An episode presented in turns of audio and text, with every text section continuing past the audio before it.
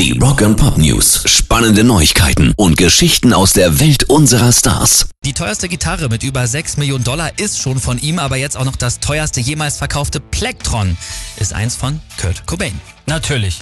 Die Leute sind auch alle verrückt, ey, ganz ehrlich. Also eins von diesen, wir reden von diesen kleinen dreieckigen Dingern, womit man Gitarre spielt, richtig? Genau, original unterschrieben vom verstorbenen Nirvana-Frontmann. Und nicht nur das, es war das erste jemals von ihm unterschriebene Stück 1990, direkt nach dem Debütalbum Bleach. Äh, ja, und damit ja übrigens auch noch bevor Dave Grohl überhaupt irgendwie ein Teil der Band war. Trau mich gar nicht zu fragen. Wie viel hat denn dieses kleine Plastikdreieck jetzt eingebracht? 14.678 Dollar. Das hat ein Hardcore-Nirvana-Fan bezahlt. Rock and Pop News. Ein neues Musiker-Biopic nimmt immer mehr Formen an. Der Film über den jungen Bob Dylan hat jetzt nicht nur seinen Hauptdarsteller, sondern auch einen prominenten Regisseur. Und Timothy Chalamet soll den spielen, ne? Ja. Hab ich gesehen. Der hat ja auch schon The King oder auch zuletzt bei Dune mitgespielt.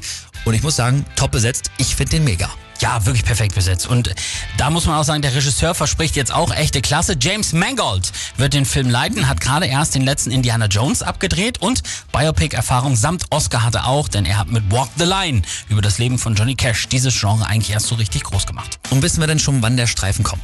Das noch nicht. Wir wissen ja, Biopics über Musiker, das dauert immer ein bisschen, aber wir wissen schon mal, wie er heißen soll. Es ist eine Textzeile aus einer von Bob Dylans größten Songs, nämlich Like a Rolling Stone. Er heißt A Complete Unknown.